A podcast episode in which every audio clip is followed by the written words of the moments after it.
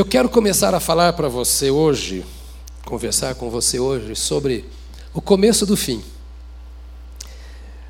Ah, nós começamos este ano falando, e o nosso tema é a igreja da origem ao destino. No dia 31 de dezembro, nós começamos esta conversa. Vai fazer um ano. Nós estamos pensando um pouco sobre igreja, porque a igreja não é qualquer coisa. Porque a igreja não é isso que muita gente tem feito dela. Há um propósito para a existência da igreja. Falamos sobre isso o ano todo, a origem da igreja e o que deve ser cada membro da igreja de Cristo. Nossos compromissos, nossas responsabilidades, nossos deveres morais, nossos deveres espirituais, nossos privilégios em Cristo Jesus, uh, o lugar que nós ocupamos. Uh, muita coisa nós falamos durante esse ano. Eu quero caminhar para, vamos chamar a finalização da nossa conversa, nesses últimos domingos do ano que nos resta, pensando sobre a volta do Senhor Jesus. Eu sei que do que eu vou dizer aqui, muita coisa não atende à sua curiosidade. E eu não estou aqui para atender curiosidades. Eu quero me prender ao texto. Eu quero ficar com a Bíblia. É, nós temos algumas, alguns postulados teológicos e muito variáveis e eu até vou fazer menção de alguns deles algumas vezes aqui. Mas eu não vou defender aquilo que eu não posso encontrar nas Escrituras com clareza e com simplicidade. Você encontra lá ah, um moto que nós colocamos na nossa igreja: simplesmente igreja.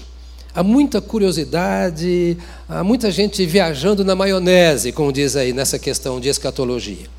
Eu vou hoje começar jogando muito texto bíblico então é a nossa escola bíblica dominical nesta manhã. Vou jogar muito texto bíblico e eu vou pedir que você já pegue o seu celular ou qualquer coisa que você anote, para você anotar pelo menos a referência bíblica. E vou pedir a você que você seja de fato zeloso com a palavra de Deus.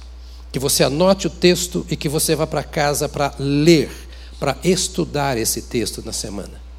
Amados, nós vivemos um tempo de farta comunicação. Você tem rádio, você tem televisão, você tem jornal na sua porta, você tem revista na sua porta, você tem YouTube, você tem de tudo e você passa o dia inteiro envolvido com essas coisas. Nós pastores temos sentido que, de fato, nós não temos na nossa mão um rebanho. Quem pastoreia a igreja geralmente é a mídia. É tanto pastor pregando, é tanto livro sendo vendido, é tanta coisa na internet, e você gasta mais tempo com aquilo às vezes do que com o que você ouve aqui. Eu queria convidar você a ser re, é, ovelha deste rebanho. Não que você não vai ouvir o que tem lá, nada de censura, mas que você não deixasse de ouvir o que está sendo dito aqui para ouvir o que está sendo dito lá. E que em ouvindo o que está sendo dito lá fora, que você não esquecesse ou não esqueça do que está sendo dito aqui dentro. Então pegue o que vai ser dito hoje e eu vou bem devagar. Você, pastor, não terminou de falar o que era para ser mas não tem como terminar hoje. Mas eu queria que você anotasse os textos bíblicos e que você fosse para casa nesta semana e que esses textos fizessem parte do seu tempo com Deus, da sua meditação. Concorda comigo? Dez irmãos concordam, já está bom demais. Né? Com dez a gente vai fazer aqui, já é a massa crítica, dá para fazer muita coisa. Né? Então, por favor, anote esses textos eu quero ficar na simplicidade, vou repetir, do texto agora. Quase nenhuma aplicação vou fazer. Porque dando esses textos bíblicos, eu estou preparando você para aquilo que vem amanhã. E você vai entender melhor o que eu vou dizer nos outros domingos, se você ler e estudar esses textos bíblicos. E ao ler o texto, anote suas dúvidas. Leia para compreender o texto. Tá? Seja um bom aluno. Eu já disse a você que nós somos discípulos de Cristo. E só é discípulo aquele que aprende para ensinar. Aquele que aprende para si não é discípulo. Um professor aprende para ensinar. O discípulo ele se prepara para ser professor. E você vai aprender para ensinar as coisas simples a respeito da vida de Jesus. Vai ensinar os seus filhos, vai ensinar os seus empregados, vai ensinar os seus colegas. Você vai falar sobre a volta de Cristo porque é algo urgente. Então anote os textos. Amém? Se você fizer isso, eu já, já preguei. Abra a sua Bíblia, Mateus capítulo 25. Mateus 25. Então o reino dos. É, é, verso primeiro. Então o reino dos céus será semelhante a dez virgens que, pegando as suas lamparinas, saíram a encontrar-se com o noivo. Cinco delas eram imprudentes e cinco prudentes. As imprudentes, ao pegar as suas lamparinas, não levaram óleo consigo, mas as prudentes, além das lamparinas, levaram óleo nas vasilhas. E como o noivo estava demorando, todos, todas ficaram sonolentas e adormeceram.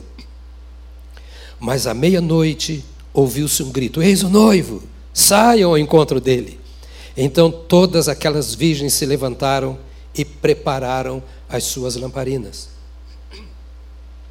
E as imprudentes disseram às prudentes: Deem a nós um pouco do óleo que vocês trouxeram, porque as nossas lamparinas estão se apagando.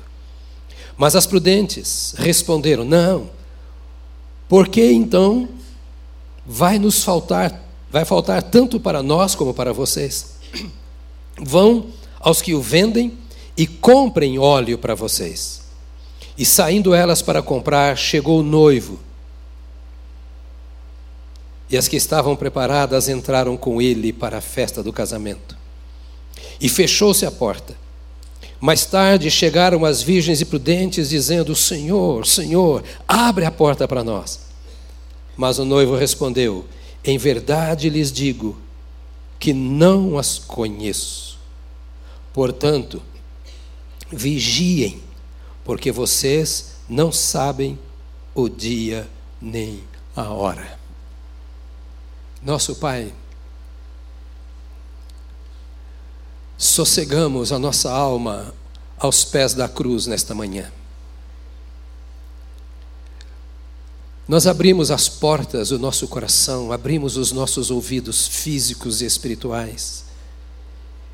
E nós queremos te pedir, nesse tempo que estamos de oração, de jejum, por um avivamento na nossa igreja, que tu uses de forma muito especial a tua palavra nesses dias, para que as nossas vestes estejam lavadas, limpas, para que as nossas preocupações não nos impeçam de estar vigilantes. Fala conosco nesta manhã, ao meu coração, ao coração das tuas ovelhinhas que custaram preço alto do sangue de Jesus, que estão aqui conosco.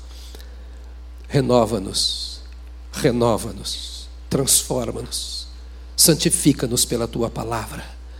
Ó Espírito Santo, vem e enche-nos com a tua presença, com a doçura da tua voz para que tu, ó Pai, ó Filho, ó Espírito Santo, sejam glorificados através da nossa vida, em nome de Jesus.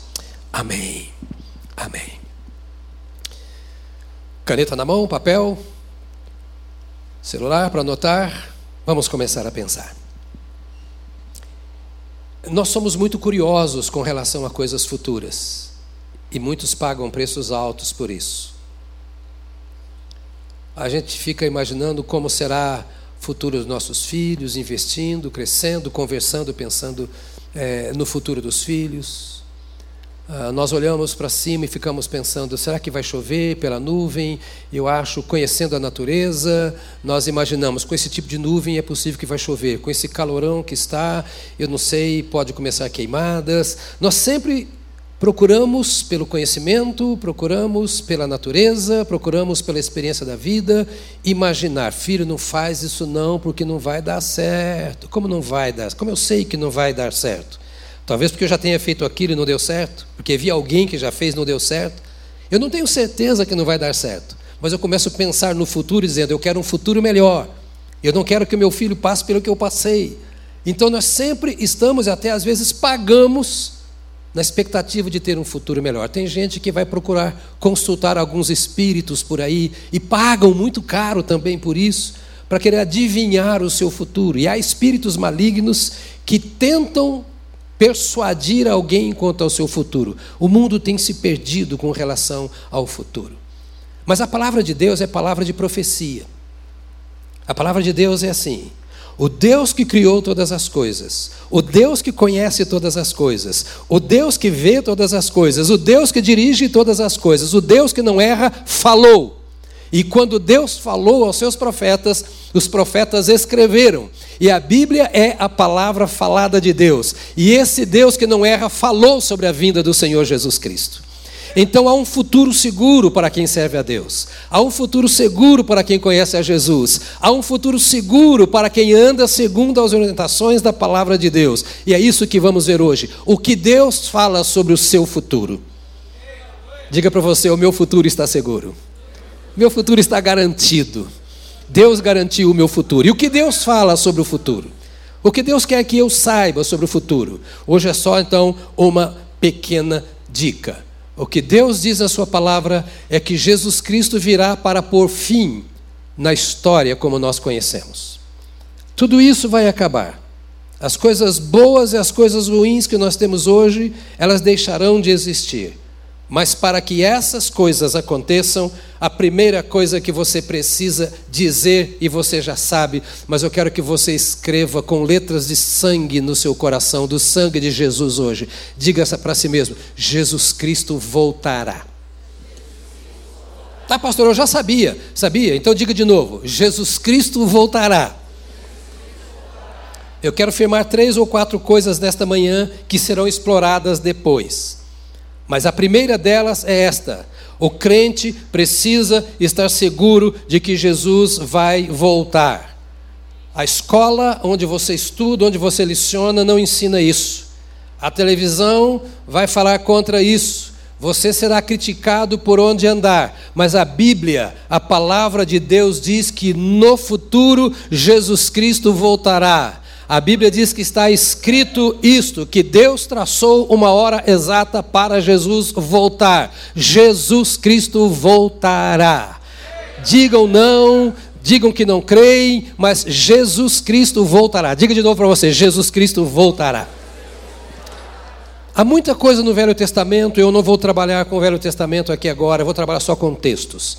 No Evangelho de João, no capítulo 14, a partir do primeiro verso, alguém disse assim: que o coração de vocês não fique angustiado. Vocês creem em Deus? Creiam também em mim. Na casa de meu pai há muitas moradas. Se não fosse assim, eu já lhes teria dito, pois vou preparar um lugar para vocês. E quando eu for e preparar um lugar, voltarei e os receberei para mim mesmo, para que onde eu estou, vocês estejam também. Aleluia! Os discípulos estavam muito preocupados. Eles estavam andando com Jesus naquela altura há três anos. E haviam descoberto algumas coisas interessantes. Primeiro, Jesus é poder. Porque eles começaram a acompanhar Jesus, vendo Jesus curando enfermos, expulsando demônios, ressuscitando mortos, e eles não tinham dúvida, Jesus era poder, mas já tinha três anos que eles estavam nessa altura aqui andando com Jesus. A outra coisa que eles tinham certeza, Jesus tinha transformado a vida deles. Eles não eram mais os mesmos, como não, não será nunca, nunca será o mesmo quem começa a andar com Jesus. A outra coisa que eles tinham certeza, Seguir a Jesus não é mole, não. Seguir a Jesus, como diz a moçada, é punk. É dureza. É tão duro que ele falou assim: aquele que não deixar pai e mãe por minha causa não é digno de mim. Jesus nem falou de trabalho, de dinheiro, essas coisas. Ele falou: eu exijo exclusividade. E por causa dessa exclusividade, os discípulos de Jesus eram perseguidos. O prêmio que eles tinham por largar tudo para servir a Jesus, o prêmio nesta terra era a incompreensão. Dá para você imaginar o Pedro? Eu gosto do Pedro porque ele parece comigo. Nenhum de vocês parece com Pedro, mas eu pareço. Ele saía com Jesus e ia andando, andando, ah, não sei quantas semanas ele voltava em casa. A mulher falava, de novo. Cada um deles, quando voltava, você vai sair de novo com Jesus. Três anos. E agora era um tempo difícil na vida de Jesus, que era um tempo de perseguição. E Jesus tinha dito para eles que ia morrer. Eles estavam perdendo a esperança, porque eles não sabiam como viver sem Jesus.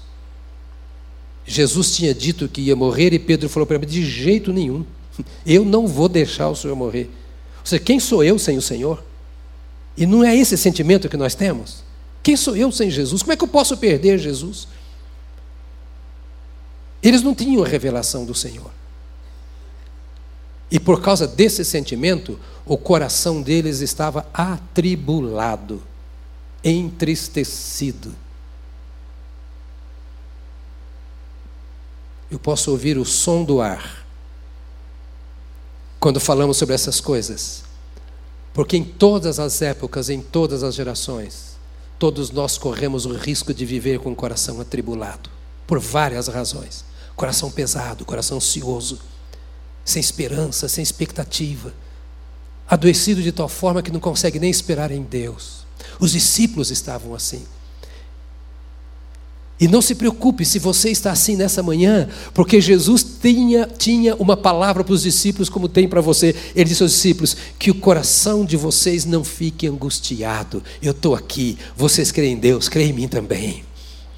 Vocês sabem que Ele criou os céus e a terra. Vocês sabem que Ele sustenta toda a criação com a sua mão e com a palavra do seu poder. Vocês sabem que Deus existe. Jesus está falando: descanse. Deus existe e eu também existo e eu estou aqui com vocês. Eu não vou deixar vocês órfãos. Não vou, não. Vocês não vão ficar aqui. Eu quero que vocês saibam de uma coisa: eu estou deixando vocês, mas não estou deixando vocês. Eu estou indo, mas estou ficando. Eu vou, mas deixo o meu espírito. E eu quero que vocês entendam uma realidade, é a realidade do céu e não a realidade dos homens que muda. Eu estou dizendo, eu vou para lá para preparar um lugar para vocês. Quem tem certeza que o lugarzinho já está lá preparado? Ah, lá. E lá não tem favela, tá? Lá são mansões celestiais. Lá é rico. A Bíblia diz que lá são rios de ouro. Mais tarde vamos falar sobre o céu. Vou falar sobre o inferno. Vou meter medo em você daqui uns dias. Eu vou falar sobre o inferno também. Vou falar sobre o capeta. Fica tranquilo. Vamos falar sobre tudo que não presta para você saber, para você avaliar o quanto você presta. E agora Jesus fala assim: Eu vou preparar lugar para vocês. Diga para si: Meu lugar está garantido. Não porque você é bom, tá? Não porque você presta que você não vale nada. Só eu valho alguma coisa aqui. Você não vale nada.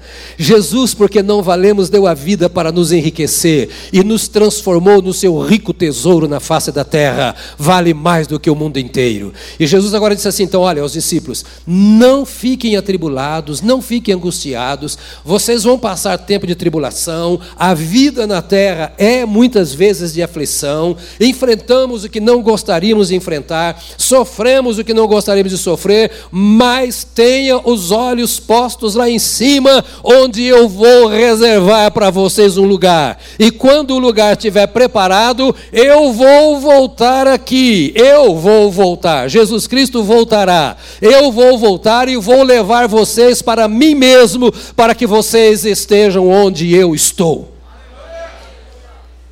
Isso não é ilusão. Isso é a palavra daquele que deu a sua vida por nós.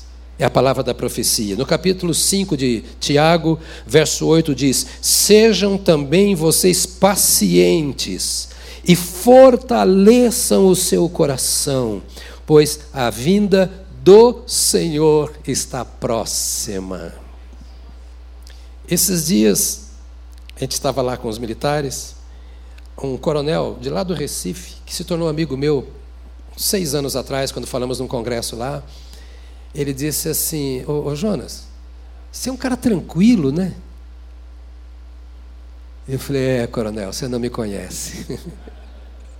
Eu não sou tranquilo.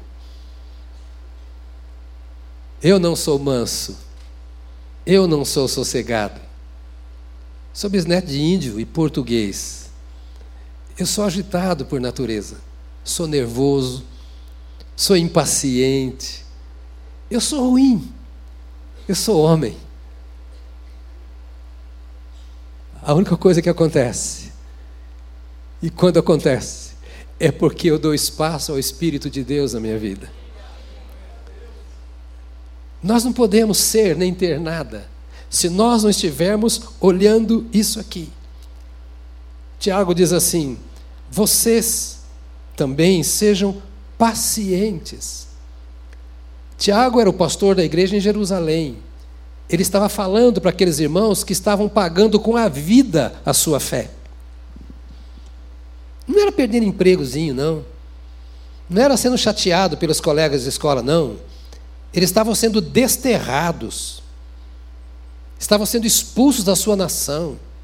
Estavam sendo presos. Alguns já começavam a ver, como mais tarde aconteceu, a morte, experimentar a morte. Por causa de quê? Por causa da sua fé em Jesus Cristo. Não era porque mudaram de religião, não é porque estavam numa igreja e não gostaram dela, então foram para outra. Era só pelo fato de terem aceitado a Jesus e servir a Jesus. E eles estavam crendo que Jesus voltaria naqueles dias ali logo. E Jesus não tinha voltado ainda. Eles estavam perdendo a paciência. Não aguento mais esse mundo. Alguém aqui assim por acaso? Não aguento mais as pressões, as perseguições, é, o falatório. Não aguento mais as humilhações. Não aguento mais os escândalos. Não aguento mais todo esse mundo que está aí. Não aguento mais. A paciência está esgotando. Quer saber de uma coisa? Não vou mais para a igreja. Eu vou ser um desigrejado. Eu não quero mais ministério porque o líder do ministério tal fez isso, aquilo. É, perdendo a paciência, eu tenho o um recado do Espírito Santo para você através de Tiago. Ele diz assim: sejam também vocês pacientes. Nós já estudamos sobre o fruto do Espírito há poucos dias, e paciência é um fruto do Espírito. E disse: e fortaleçam o seu coração. Olha para mim. Um dos objetivos do diabo é enfraquecer o meu coração. Uma das razões do inimigo te atacar todos os dias é enfraquecer o seu coração.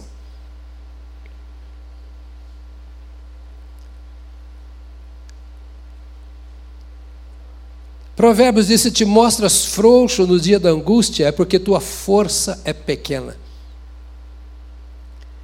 Então o problema não é a angústia, o problema é a minha força. Ontem tivemos uma reunião com os nossos diáconos aqui e falamos um pouco sobre isso. 1 Coríntios capítulo 15, verso 58. No demais, irmãos, sede firmes e constantes, sempre abundantes na obra do Senhor, porque o vosso trabalho não é vão no Senhor. À luz da volta do Senhor Jesus Cristo, o Espírito Santo apela, fortaleça o seu coração. E como é que eu fortaleço o meu coração? É alimentando o meu coração com o que fortalece. Não com comida que enfraquece, que lança dúvida.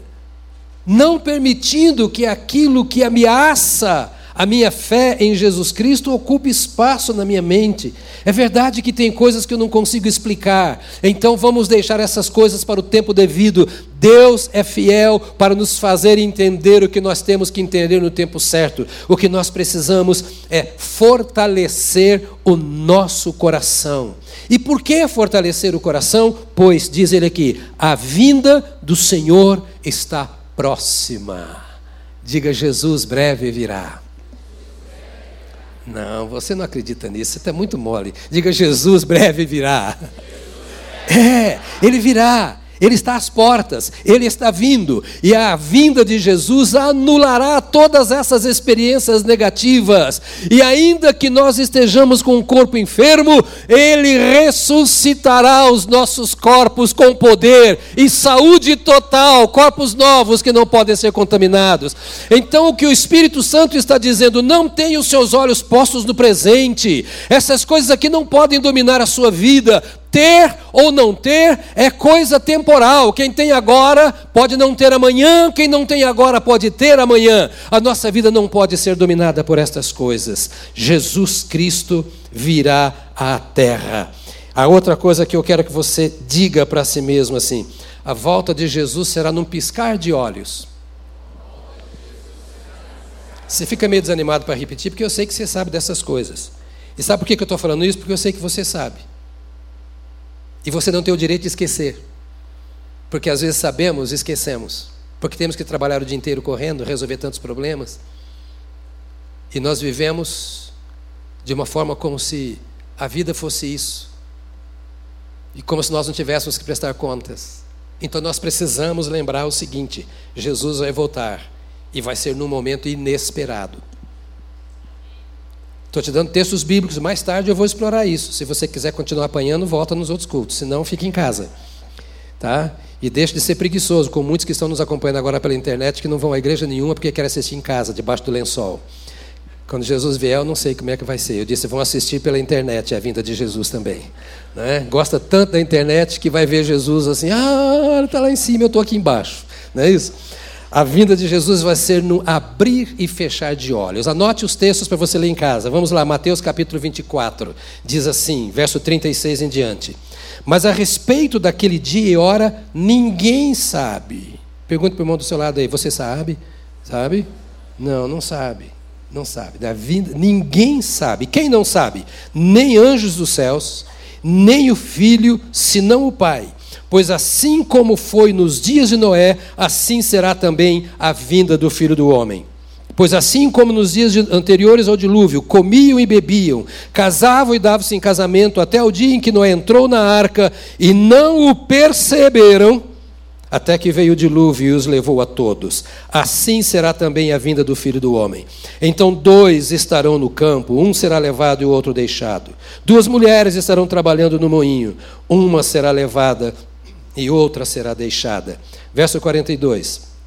Portanto, vigiem, porque vocês não sabem em que dia virá o Senhor de vocês. Porém, considerem isso: se o pai de família soubesse a que hora viria o ladrão, vigiaria e não deixaria que a sua casa fosse arrombada. Por isso, estejam também vocês preparados, porque o filho do homem virá a hora que vocês menos esperam. Fica esperto. A expressão de Jesus é: não dá moleza, não. A carne está pedindo coisas que você não pode dar. A cultura está cobrando coisas que você não pode atender. O tempo está passando. E Jesus está dizendo aqui: olha, aquele dia e hora, logo no verso 36, ninguém sabe, mas ele virá. Virá numa hora que você não espera. O mundo vai estar rolando normal. Cada um no seu trabalho, cada um no seu estudo, cada um na sua família, cada um na sua diversão, cada um no seu pecado. Nada destas coisas impedirá a volta do Senhor Jesus. Diga comigo mais uma vez: Jesus voltará. E vai ser repentinamente. Lembra do que nós lemos o primeiro texto das virgens? Todas estavam juntas. Todas estavam achando que Jesus ia voltar. Umas estavam falando para outras: o noivo está chegando, estamos aqui para a festa do casamento. Toda a igreja batista do povo estava lá. Os diáconos estavam lá, os pastores estavam lá, os professores do nosso curso bíblico estavam lá, os líderes e células estavam lá, os líderes de ministérios também estavam lá. Pastor Paulo estava lá.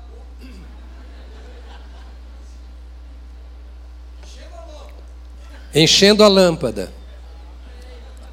Alguns estavam com a lâmpada vazia, com a lamparina vazia. O que, que é isso, pastor? Próximos capítulos.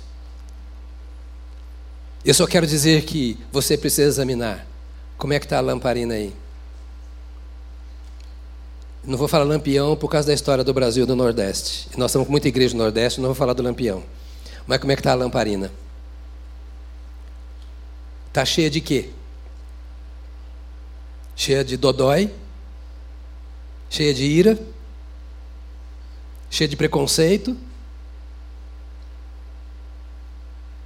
Cheia de orgulho ou cheia de óleo? Tem óleo aí, irmão? Tem óleo aí, irmã? Todos sabiam que Jesus ia voltar, mas como não sabia a hora, algumas pensaram: ah, um vacilozinho qualquer aí resolve o problema. Jesus vai voltar, mas não é assim também não. Falaremos sobre isso em detalhes. Parênteses, eu sou batista. Então, quem conhece a doutrina sabe o que pensam os batistas. Não estou falando em perca de salvação, não estou falando nada disso. Estou falando de um encontro com o seu Salvador. E estou falando do amor do Senhor para conosco ao ponto de nos advertir, dizendo: se preparem, porque eu vou voltar logo. O Senhor dizendo assim: olha, você está vendo essas aflições, não é nada em relação ao que eu preparei para você. Não vacila, não. Não dê bobeira. Desfrute de tudo o que você pode desfrutar na minha presença aqui agora, porque isso aqui tudo vai passar. Passe a luta na minha presença e conquiste muita coisa na minha presença. Fique calmo em casa na minha presença e saia como um leão para lutar lá fora na minha presença. Seja feliz com o que você tem na minha presença. E queira conquistar o que você ainda não tem, e é justo, na minha presença. Não saia da minha presença para que você esteja na minha presença na hora que eu voltar, porque eu vou voltar talvez na hora que você esteja dirigindo nesse trânsito maravilhoso de São Paulo. Talvez eu volte na hora em que você esteja num discurso. Quem sabe na hora que você esteja no tribunal. Quem sabe na hora que você esteja numa sala de aula. O que o Senhor está dizendo é: venho na hora que você não sabe porque o filho do homem virá na hora em que vocês menos esperam. Essa expressão é forte. Ah, verso 50 diz: Virá o Senhor daquele servo em dia em que não espera e em hora que não sabe. Diga para si mesmo: Não estou gostando disso. Capítulo 25, verso 13 diz: Portanto, vigiem porque vocês não sabem o dia nem a hora. Olha quantas vezes. E uma pergunta para você: quem é que disse isso? Da boca de quem saíram essas palavras? Todas elas ditas por Jesus. Todas elas ditas por Jesus. Ou Jesus é verdadeiro, ou ele é o maior impostor que passou pela face da terra. Porque se ele disse isso e é mentira, ele é um impostor, um enganador. Mas se eu creio que ele é o caminho, a verdade e a vida, eu creio que isso aqui é verdade.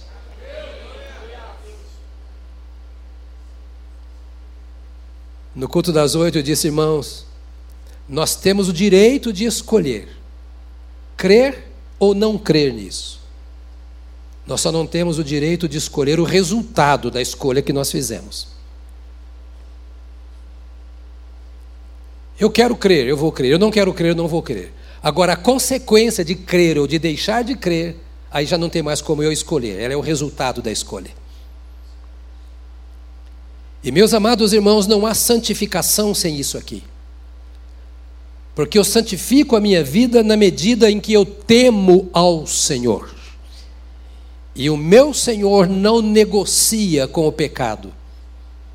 O meu Senhor não negocia com as coisas que corrompem a glória do céu. E por isso o Senhor diz assim: Olha, vocês não sabem o dia nem a hora. Não quero lançar temor sobre o seu coração. Eu não tenho autoridade, nem poder e nem direito para isso. Eu quero que você, por isso eu peço a você que anote, anote e leia em casa. Eu quero que você ouça o que o Senhor está dizendo e que você levante os seus olhos e veja o que o Senhor preparou e diga: o que me está acontecendo aqui não vale a pena. Então não vou me prender nem ao que é bom aqui. Eu não vou me permitir ser é, servilizado, nem pelo que é ótimo aqui, porque Jesus separou realmente o que eu preciso, o que é melhor para mim. Essas coisas não vão fazer a minha vida. Capítulo 13 de Marcos, verso 32 a 37. Antes de ler, é, de vez em quando eu digo isso, você não gosta, mas eu, eu, eu vou fazer isso, que eu estou com o microfone na mão. É, pergunta para o irmão que está ao seu lado: está aprendendo? Está aprendendo, irmão? Eu estou aprendendo. Eu vou falar a você que nessa semana houve uma noite que eu perdi o sono por causa disso que eu estou lendo aqui. Eu, eu não vivo sozinho, eu carrego você nas costas. E às vezes eu fico pensando: será que a palavra que eu estou trazendo para o povo Você sabe que eu não me preocupo com discurso, com oratória. Será que a palavra que eu estou trazendo para o meu povo está fazendo o meu povo se comprometer mais com Jesus? Eu quero você comprometido com o Batista do Povo. Eu quero você comprometido com os nossos ministérios, com os nossos sonhos. Eu quero você indo em campanha de férias. Eu quero você tudo. Mas isso não é nada se você não estiver comprometido com Jesus. É apenas passeio. Eu não quero que você venha aqui e volte para casa sem ser mudado. Então eu perco às vezes o sono com isso. Isso aqui é muito sério. Não dá para levar isso aqui de qualquer maneira na vida. Marcos 13 diz: Mas a respeito daquele dia ou da hora, ninguém sabe, nem os anjos no céu, nem o filho, senão o Pai. Eu já li esse texto? Não. Eu já li um igual, não foi? Hã? Eu li Mateus, não foi? Agora estão lendo onde? Marcos. Você sabe que eram duas pessoas diferentes. O Mateus não é Marcos, nem Marcos é Mateus, né? Então são dois elementos diferentes falando a mesma coisa. Marcos, segundo a tradição, era discípulo de Pedro. E Marcos escreveu aquilo que Pedro disse. Mateus foi ele mesmo que escreveu, mas o Marcos está dizendo o que Pedro falou. E o Pedro então mandou o Marcos escrever isso aqui. A respeito daquele dia ou hora, Jesus disse: Ninguém sabe, nem os anjos no céu, nem o filho, senão o Pai. Estejam de sobreaviso e vigiem. Estejam de sobreaviso e vigiem, porque vocês não sabem quando será o tempo. É como o homem que, ausentando-se do país, deixa a sua casa, dá autoridade aos seus servos, a cada um a sua obrigação, e ao porteiro ordena que vigie. Portanto, vigiem, porque vocês não sabem quando virá o dono da casa, se à tarde, se à meia-noite, se ao cantar do galo, se pela manhã, para que, vindo ele inesperadamente, não encontre vocês dormindo. O que, porém, digo a vocês, Digo a todos: vigiem.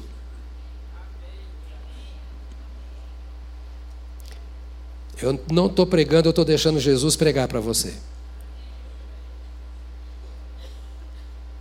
Está entendendo, irmão? Está entendendo? Está entendendo mesmo? Todos estão entendendo o que Jesus está falando? É sério demais.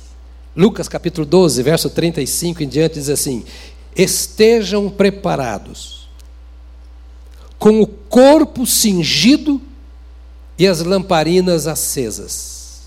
Ouça, não ande pelado, não ande nu. É o que ele está dizendo aqui. Estejam preparados com o corpo cingido. Não se exponha Não seja imoral.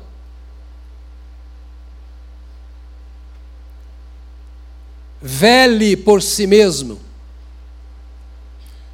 Jesus está falando só para crente isso. Que só crente consegue isso. Quando eu falo crente, é crente mesmo. Que entregou a vida para Jesus para valer. Ele diz: com o corpo cingido e com as lamparinas acesas. Não ande em trevas. Não pise onde você não enxerga. Às oito horas eu contei.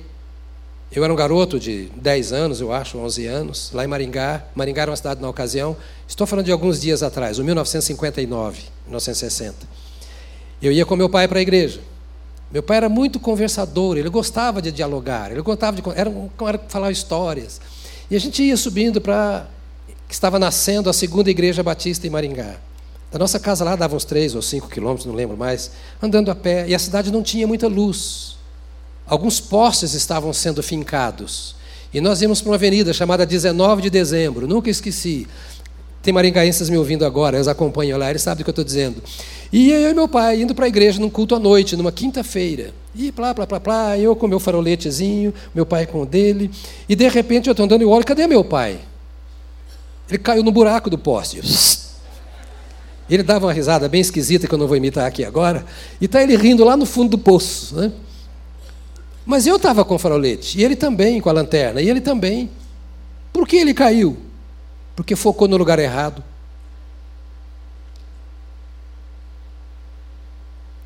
Ele focou no lugar e andou no outro, pisou no outro. E muitos crentes estão caindo por isso. Estão focando a vida do irmão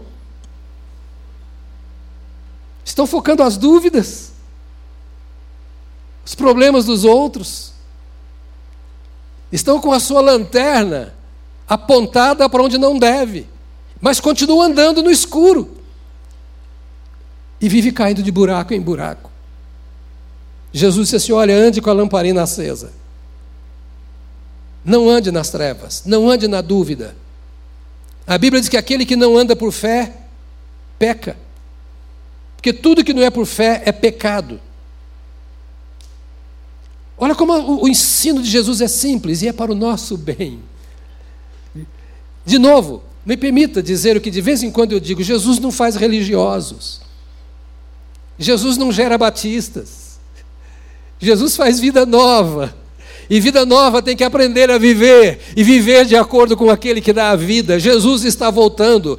Você está andando em trevas ou tem lamparina? A sua lamparina está focada no lugar certo ou no lugar errado? Não perca tempo. Essa exortação de Jesus é para que você não se perca. Jesus te ama. É para que você caminhe como Ele quer que você caminhe. Lamparinas acesas, façam como os homens que esperam pelo seu Senhor ao voltar Ele das festas de casamento, para que logo abram a porta quando Ele bater.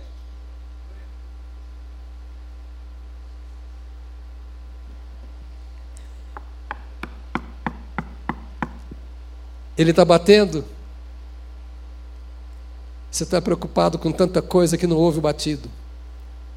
Você já passou por experiência assim? Que você está em casa, alguém bateu a campainha, bateu a porta, você nem notou? Absorto em alguma coisa. Uma preocupação, um estudo. Quando o dono da festa chegar, ele vai bater na porta, você precisa estar acordado. Não ser surpreendido. Na sua boca deve estar a palavra Maranata. Vem logo, Senhor Jesus. É levantar o dia dizendo: abrir a porta, Senhor, para a tua chegada. Se quiser vir, venha, porque eu quero subir contigo. Aquele momento difícil, quando você está se sentindo oprimido lá fora, você sabe que isso é coisa natural do mundo, do trabalho, isso é coisa natural do capital, isso é natural de tudo, e eles vêm sobre você, e você recebe aquele amortece dizendo: Jesus, a porta está aberta, não para essas coisas, para a tua vinda. Essas são coisas terrenas, eu vou tentar administrar da melhor forma e quero administrá-las de forma que não me impeça de estar preparado, vigilante, com porta aberta para a tua vinda. Jesus está dizendo assim, querido, ah, aprenda, aprenda a estar preparado para a minha volta. Bem-aventurados aqueles servos a quem o Senhor, quando vier, encontrar vigilantes ou seja, felizes os vigilantes, bem-aventurados os vigilantes. Em verdade lhes digo que ele há de vestir-se, dar-lhes lugar à mesa e, aproximando-se, os servirá. No culto das oito tivemos a ceia. Diáconos e pastores serviram.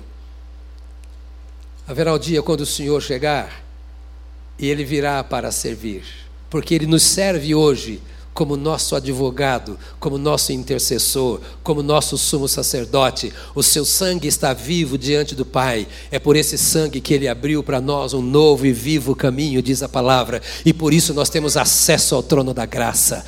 E ele virá um dia para continuar servindo, porque ele não faz outra coisa a não ser servir e nos adverte para que aceitemos o seu serviço quer ele venha à meia-noite ou de madrugada, bem-aventurados serão eles, se os encontrar vigilantes. É Lucas 12, 35 que eu estou lendo. Porém, considerem isso: se o pai de família soubesse a que hora viria o ladrão, não deixaria que a sua casa fosse arrombada. Por que você tem que vigiar? Porque você não sabe a hora que ele vem. E Jesus mostra a vinda dele tão surpreendente, tão inesperada como a vinda de um ladrão. Ele diz assim: se o pai de família soubesse a hora que o ladrão vem, ele iria vigiar. Como você não sabe a hora que eu venho, você também tem que vigiar. Vigeia, meu irmão. Guarde a sua alma. Guarde o seu coração. O Senhor te ama. Deixa eu dizer mais uma coisa para você. E depois eu deixo você embora. Esse Jesus virá. Esse Jesus virá na hora que você não espera. Esse Jesus virá pessoalmente. Mais tarde vou desenvolver isso um pouco com você. Porque algumas teorias que você lê em livros de escatologia, que você ouve em alguns seminários, e você, como crente, vai, ouve e fala que legal, puxa, que bênção. Você não pode dizer que é legal, você não pode dizer que é bênção se você não conferiu com as Escrituras. O crente que fica de pé é o bereano. Está lá em Atos, os bereanos, que enquanto Paulo pregava, era o Paulo. Enquanto ele pregava, eles abriam a Bíblia e falaram: vamos ver se o Paulo tem razão. Você tem a obrigação de, ao me ouvir, nós temos 11 cultos por semana nessa igreja. Qualquer um que pregar aqui e você ouvir, você tem a obrigação de parar e ver, é isso mesmo? O que diz a Bíblia?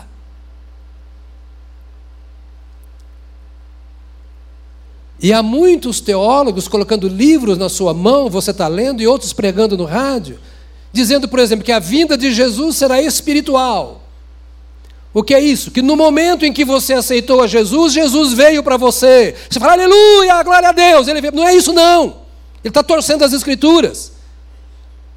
Torcendo uma verdade. É claro que Jesus veio para você na hora que você recebeu a Jesus. Mas isso não é a volta de Jesus que ele prometeu. Não é uma volta espiritual, ele vem em pessoa.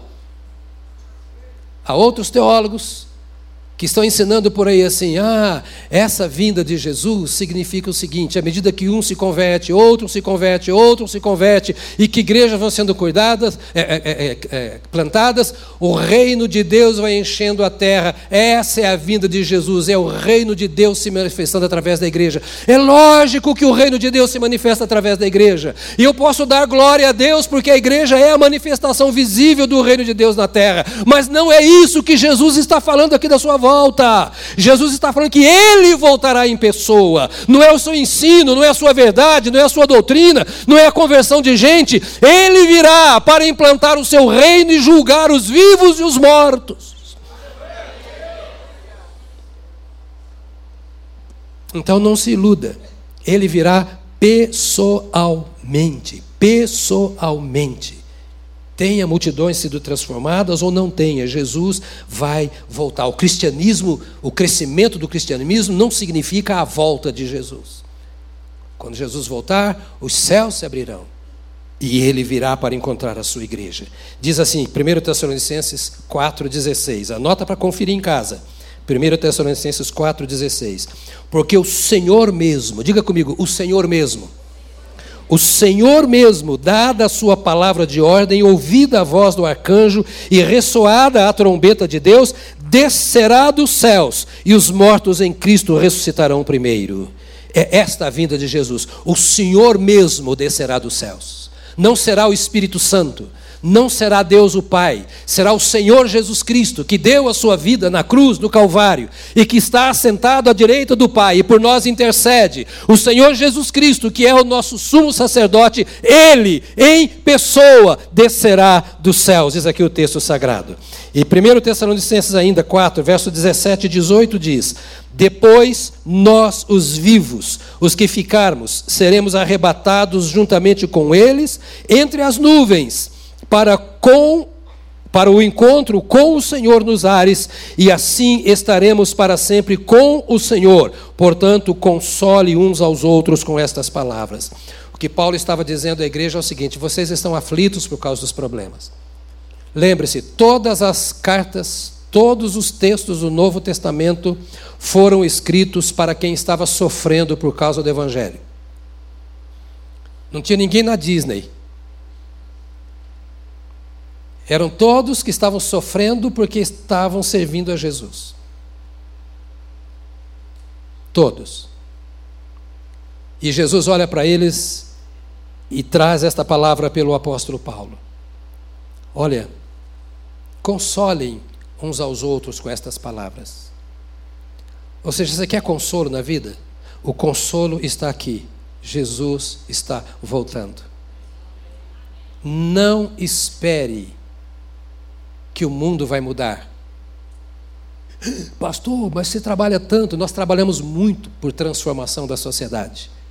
Nós cuidamos, você sabe disso e pode participar na sexta e no sábado, do homem de rua, nós cuidamos do viciado, nós cuidamos das mulheres grávidas que não têm como cuidar de si mesmo, nós cuidamos daqueles que estão com vários problemas, nós cuidamos, nós somos uma igreja que cuida, nós temos como moto, como tese nossa o acolhimento. Não conseguimos responder a todas as demandas, atender a todas as necessidades, mas nós vamos por todos os lugares cuidando, mas esse cuidado não traz o consolo que você precisa, porque resolve o problema agora, amanhã vem outro, ou não é assim? Nós resolvemos a situação agora, amanhã surge outra para resolver e precisamos estar juntos para resolver. Agora a palavra que nos consola é: tudo isso vai passar, Jesus está voltando.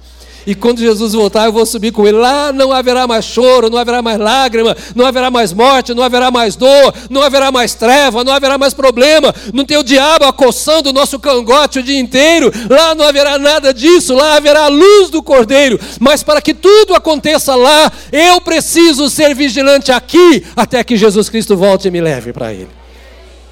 Penúltimo texto que eu quero ler. Hebreus 9, 28. É o último texto, não é o penúltimo, é o último. Ninguém disse aleluia, porque eu falei que é o último.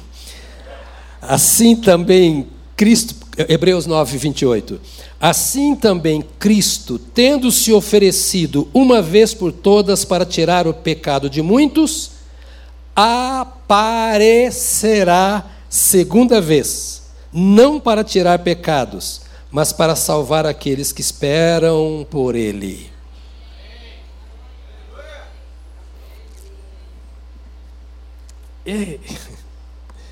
Dá um ano de sermão isso aqui.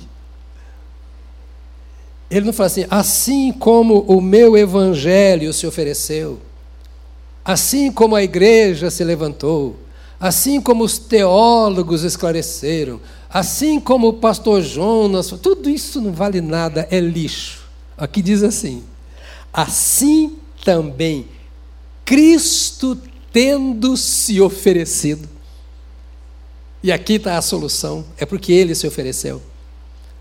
Aos Filipenses, Paulo escreve dizendo assim: Olha, ele não teve por usurpação, por direito próprio, ser igual a Deus, mas esvaziou-se a si mesmo e se fez servo.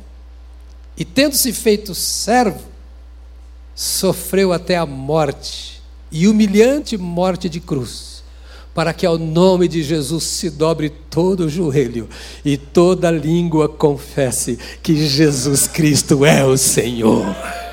Aleluia. Cantamos para Ele isso hoje. Ele é o Senhor. Ele é o Senhor. Agora aqui diz assim: olha, assim também Cristo tendo se oferecido, ninguém o obrigou, mas ele se ofereceu uma vez por todas, ou seja, ninguém pode ocupar o lugar dele, ninguém vai fazer mais nenhum sacrifício, não há nada mais para ser feito para que o meu pecado seja perdoado, não há nenhuma obra que eu possa fazer, não há nenhuma expectativa, não há nada, foi feito de uma vez por todas. Jesus, de uma vez por todas, pôs os seus pés sobre o pescoço do diabo e se levantou triunfante, dizendo: Eu venci e o meu povo é vencedor comigo, e eu vou voltar e o meu povo vai ser arrebatado e levado comigo, porque de uma vez por todas eu dei a minha vida para a redenção deles. E então ele aparecerá segunda vez. Ou seja, ele virá e ele será visto, ele virá pessoalmente. Eu vou com ele. Não quero ficar aqui, não. A gente continua domingo que vem. E do outro, e no outro. Vamos ter interrupção de algumas pessoas de fora que vão pregar esses dias. E não vou dizer quais dias, que você não deve vir aqui por minha causa, nem pelo que eu falo. Você vem aqui em primeiro lugar para cultuar. Antes é cultuar a Deus. Depois é a mensagem, que também faz parte do culto. Mas eu queria que você se colocasse de pé nesta hora, porque nós vamos orar juntos.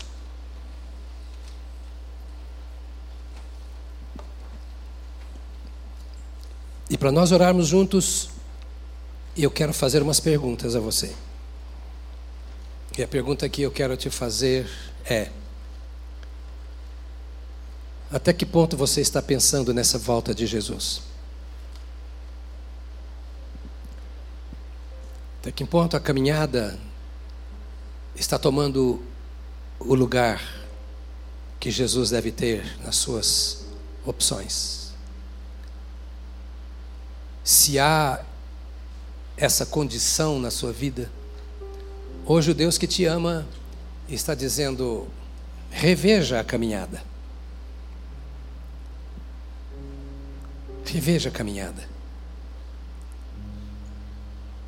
O Senhor não diz isso para te acusar. Não.